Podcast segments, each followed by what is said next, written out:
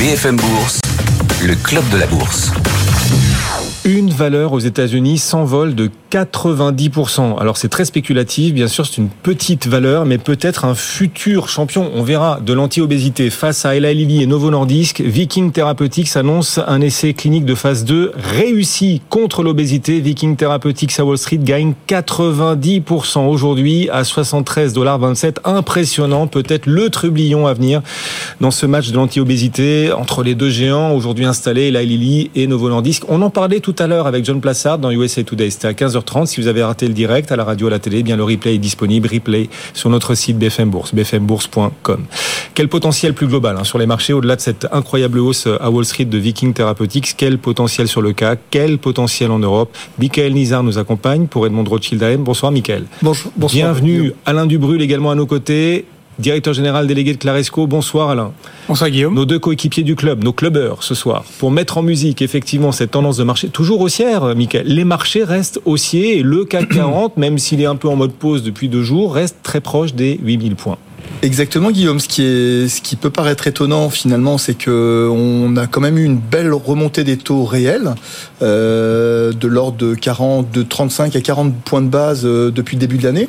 Et finalement, les marchés digèrent assez bien finalement la remontée des taux, euh, puisqu'effectivement, pour l'instant, c'est vraiment la résilience de, de, de l'économie américaine, euh, européenne, qui, euh, qui permet effectivement de justifier le fait que les les marchés continuent à, progresser. Alors cette résilience, on la, on la voit effectivement sur le, la partie macroéconomique. Hein. Euh, on a eu, il me semble, un point important, c'était euh, il y a à peu près trois semaines, quand on a eu les premiers chiffres du BLS, le Bank Lending Survey, l'octroi du crédit dans l'économie européenne, mais aussi euh, américaine. On voit globalement qu'il euh, y a une moindre détérioration oui. dans l'octroi du crédit et on aux ménages et aux entreprises. On l'a encore vu ce matin, d'ailleurs, dans les chiffres européens, côté publié, des, secteurs, des crédits au secteur privé, qui, pour les ménages, eh, tentent une inflexion et repartent légèrement positivement. Ouais. Exactement. Alors, globalement, ça, ça, ça témoigne effectivement d'une certaine vigueur euh, de l'économie qu'on peut attendre pour euh, pour les prochains mois.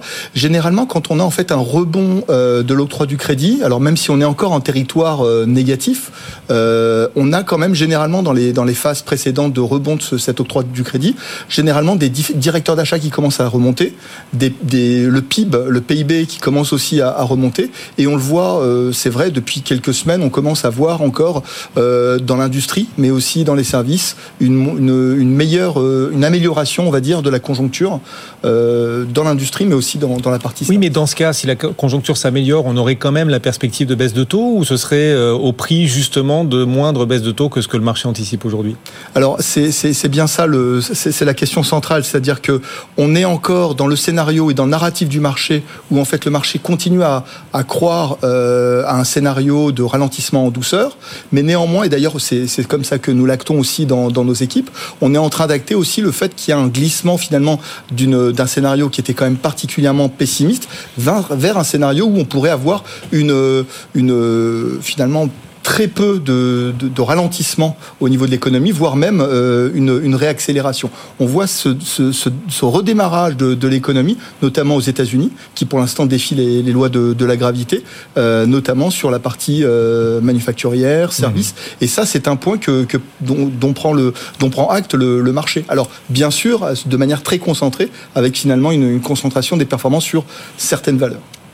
Oui, oui et non. Enfin, on va challenger cette idée-là justement. Bien sûr, il y a la tech toujours et le luxe, mais on voit aussi d'autres secteurs monter. Et on, oui, en oui. parlera dans un instant. On en parlera dans un instant. On est ensemble pour une grosse vingtaine de minutes euh, encore. Et notre CAC tout proche des 8000 points, c'est une question qu'on pose à nos auditeurs et téléspectateurs sur les réseaux sociaux. Notre fil X BFM Bourse, vous pouvez vous y abonner. Notre fil LinkedIn aussi. Les 8000, l'Annapurna du CAC 40. Ces 8000 points pour vous, si le CAC les franchissait, ce serait, c'est la question qu'on vous pose, hein, vous tous qui nous suivez, ce serait juste un symbole ou carrément un signal, un signal d'achat, continuer d'acheter ou de vente, peut-être prendre des, des bénéfices. Bah, vous êtes pour l'instant une majorité à penser que ce sera surtout un symbole plus qu'un signal. Est-ce que c'est aussi votre opinion, Alain? Euh, oui, d'abord parce que les, les, indices ne sont que c'est un peu les poupées russes. Hein. Le CAC 40, il fait partie d'un indice plus grand qui est l'Eurostock 50 et le DJ 600. Donc, quand un indice franchit un seuil, il ne le franchit pas forcément dans un autre sous ou sur indice. Donc, il ne faut pas donner une importance excessive à ces indices-là. En revanche, ce qui est important, c'est de voir ce qu'il y a dedans et combien chacun des composants est valorisé, s'il est valorisé correctement ou non. Euh, moi, ma perception sur ce début d'année, en fait, c'est que En tout début d'année, le marché a un petit peu digéré les baisses de taux qui avaient été un peu trop agressives en fait en fin d'année. Et on s'est dit, euh, oui, c'était trop loin, l'économie, l'inflation va mettre un peu de temps à ralentir, les banques centrales vont rester prudentes, et donc le marché a plutôt commencé à baisser. Et puis ensuite, je dirais, à partir vers le 20 janvier, qui était un peu un point d'inflexion, on a eu les chiffres américains qui étaient tellement bons, enfin bon, c'était pas en amélioration, il hein, faut quand même relativiser, mais ça résistait tellement bien qu'on s'est dit en fait la question n'est pas qu'il y aurait un hard landing, mmh. c'est que ce serait un soft landing, voire pas de no landing. Et le, depuis en fait cette période-là, c'est un peu la situation qu'on a, c'est-à-dire qu'aux États-Unis, ça résiste, ça n'accélère pas, mais ça résiste franchement bien. Et en Europe, toujours un cran en dessous, mais j'irais les pessimistes diraient qu'on est à l'arrêt, c'est-à-dire qu'on est dans une réelle stagnation économique aujourd'hui. C'est pas extraordinaire, mais ce qui a changé, je pense, depuis 5-6 semaines, c'est que on est à zéro, mais il y a l'espoir que ce zéro va commencer à remonter un peu. Début d'inflexion possible pour l'Europe, oui. Et que comme l'inflation, et ça c'est important, il faut regarder l'inflation, comme l'inflation continue de décroître, et il y a quand même pas mal de raisons pour que ce soit le cas, eh bien les banques centrales enclencheront, sans doute avec retard, mais enclencheront la baisse des taux. Mhm. Donc redémarrage de l'économie, léger mais réel, plus baisse des taux, ça c'est un bon cocktail pour, euh, pour la bourse avec en plus des résultats des entreprises qui honnêtement étaient tout à fait bons, impressionnants aux États-Unis, mais même en Europe, finalement, c'était pas si mal. C'est-à-dire euh, que à la question de savoir si, parce que c'est la question, euh, le point qu'on lit partout, est-ce que c'est une bulle ces records des différents indices? Vous dites pas. plutôt pas. Voilà. Enfin, je pense pas que ce soit une bulle parce que d'abord les valorisations absolues sont encore assez raisonnables, même si on tient compte des niveaux de taux actuels. Alors si on tient compte du fait que les taux vont probablement baisser, que l'économie va probablement repartir, modérément, mais repartir, je ne pense pas qu'il y ait un problème de valorisation. Ce qui pose plus question, c'est plutôt la polarisation des performances. C'est le fait que toute la performance est concentrée sur un nombre limité de très grosses valeurs. Et la raison de cela, à mon avis, bon, c'est d'abord que ces grandes valeurs ont eu des résultats très bons. Hein. Je pense à LVMH, à Schneider, à Air Liquide, notamment en mmh. Europe, à Nvidia aux États-Unis, bien sûr. Et puis, bon, il y a des histoires spécifiques comme Novo Nordisk et, euh, Lilly qui surfent toujours sur les, questions d'obésité. Mais quelque part, les autres, les cycliques, entre guillemets, celles qui sont un peu entre deux eaux, pour l'instant, elles sont bloquées par l'absence de baisse de taux. Et donc, même si on se doute que la baisse des taux va arriver, pour l'instant, le marché se focalise sur les valeurs les plus visibles, les plus solides, les plus belles, qui à la limite se fichent un peu la baisse des taux, et Et donc, nous, notre hypothèse, même si la question c'est le, calendrier, parce que la baisse des taux pourrait être plutôt fin, fin du printemps que mois de mmh. mars, c'est que lorsque celle-ci va arriver, le marché va monter et il y aura probablement un rattrapage des valeurs moyennes et des petites et moyennes valeurs, comme on l'a vu en novembre. Qui viendrait prendre le relais des grosses. Bah, les grosses, elles vont pas vraiment baisser mais elle pourrait sous-performer, moins monter à ce moment-là. Et quand les taux baisseront, on peut imaginer que de l'argent sortira du marché monétaire, par exemple, pour venir s'investir aussi en actions. Ça Probablement. Tout à fait. Bon, on est ensemble en direct et on est à 18 minutes, 18 petites minutes de la clôture. On entre dans la dernière ligne droite, mesdames, messieurs. 15h, 15h, 17h17, pardon. Oui, on est là depuis un peu plus de 15 h et le CAC 40 qui donc à 18 minutes est en train de progresser légèrement, de s'approcher toujours des 8000 points, un petit peu plus près encore des étoiles, le CAC. 7952 points, plus 0,3%. La plus forte hausse sur sa publication, c'est Bouygues, plus 7,6%. La hausse de dividendes aussi qui est saluée par le marché. Enfin, cette hausse est peut-être excessive. C'est ce que nous disait tout à l'heure Kathleen Gaillot pour euh, Kepler. C'était vers 16h. Si vous avez raté le direct, le replay est disponible sur notre site BFM Bourse. Et puis aussi en hausse, GTT qui fête son dixième anniversaire en bourse aujourd'hui, bien sûr un record. Le titre GTT gagne 10% sur une publication là pour le coup assez lumineuse et on sent une vraie unanimité sur euh, cette euh, très très belle publication de GTT, les belles perspectives aussi. En repli en revanche, Eurofins qui perd quasiment 7% et on va en parler dans un instant. Le CAC est en hausse, donc plus 0,29 alors que Wall Street patine un peu, piétine. Wall Street stable, le CAC 40, les marchés européens font mieux que Wall Street aujourd'hui et le DAX à Francfort, lui, s'est offert tout à l'heure un nouveau record, un nouveau plus haut historique. On en parle avec Michael Nizar et Alain Dubrul.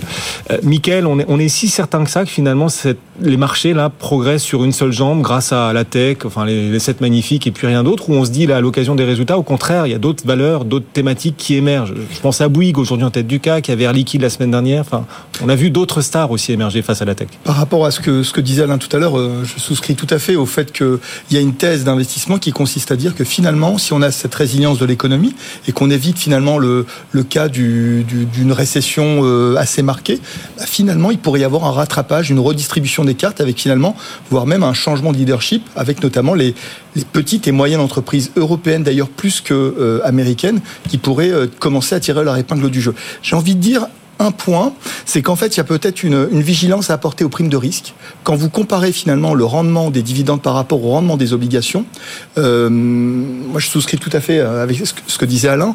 Il y, a, il y, a, juste un point, c'est qu'en fait, la, la, la, place à la déception commence à devenir de plus en plus ténue. Parce que finalement, quand vous regardez le marché américain, on est sur une prime de risque de l'ordre de moins de 1%. C'est historiquement bas. Et ce qui veut dire que finalement, quand on voit la concurrence des, marchés des taux euh, ou du 2 ans américain par rapport au rendement des dividendes euh, américains, on commence quand même à avoir finalement une, marge de manœuvre de plus en plus faible euh, qui limite un petit peu la place à la déception. Voilà. Donc aujourd'hui, on le sait, pour l'instant, finalement le, le, millésime en termes de, de, livraison de bénéfices est tout à fait positif.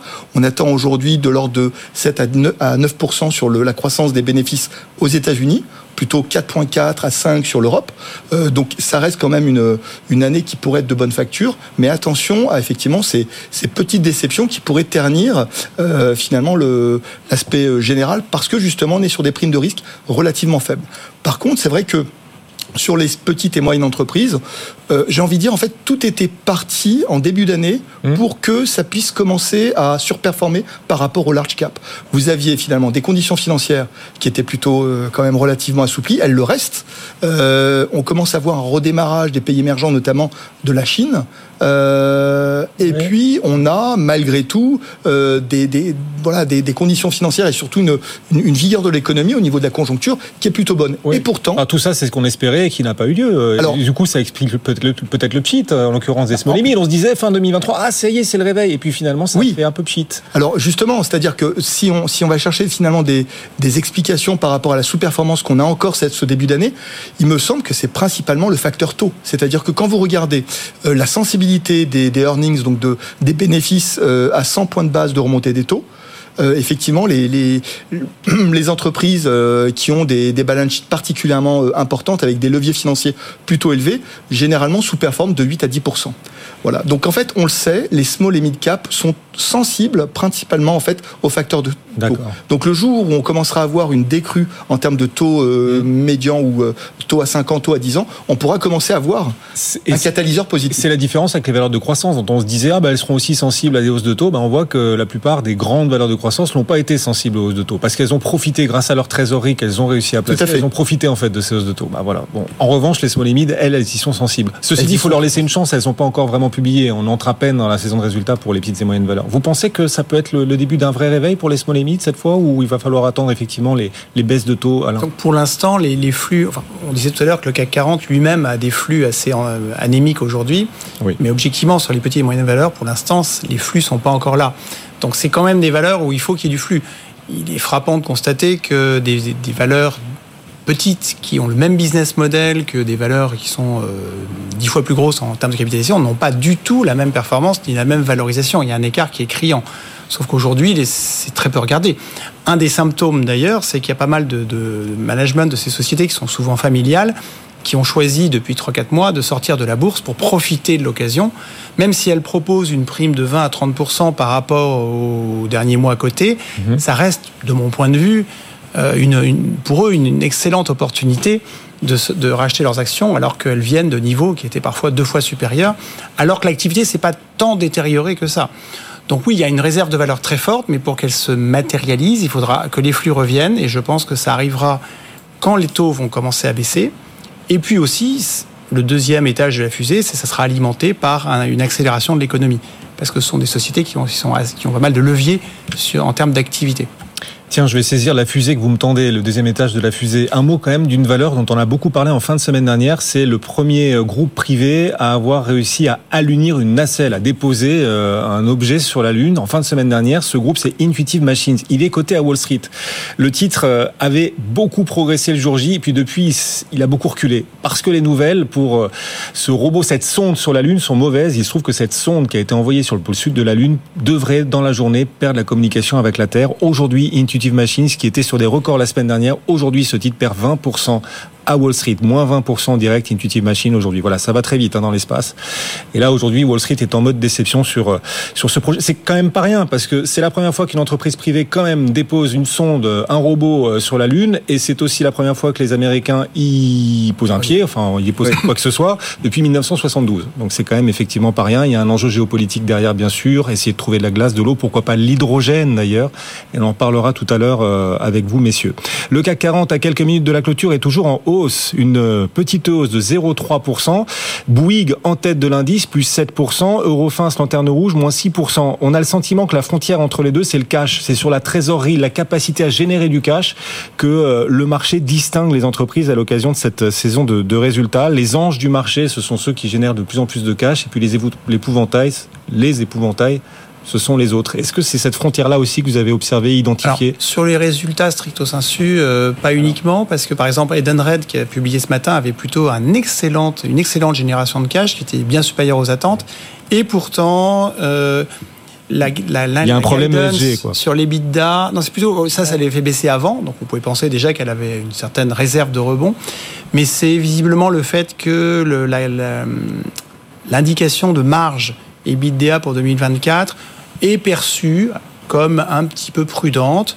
Euh, on comprend aussi que la société a, a, beaucoup de leviers de croissance, notamment dans le digital, en essayant d'élargir son offre. Hein. Aujourd'hui, l'alimentaire, enfin les tickets restaurants, etc., ça n'est plus que 65% de l'activité. Il y a 35%, c'est la gestion des bénéfices. Des, cartes de fidélité par-ci, etc. Ils cherchent à être un intégrateur, à élargir un peu la taille du gâteau. Et pour ça, on comprend entre les lignes qu'ils vont investir pas mal dans des logiciels, etc. Donc peut-être la, la, la, prudence sur la marge, moi je la vois plutôt comme le signe d'une confiance sur la croissance future. Donc je suis plus, pas du tout inquiet, mais le marché visiblement apprécie moyennement. Donc moins 5 ce soir Edenred, pour vous c'est éventuellement plutôt un point d'entrée a priori. Oui, clairement. Bon.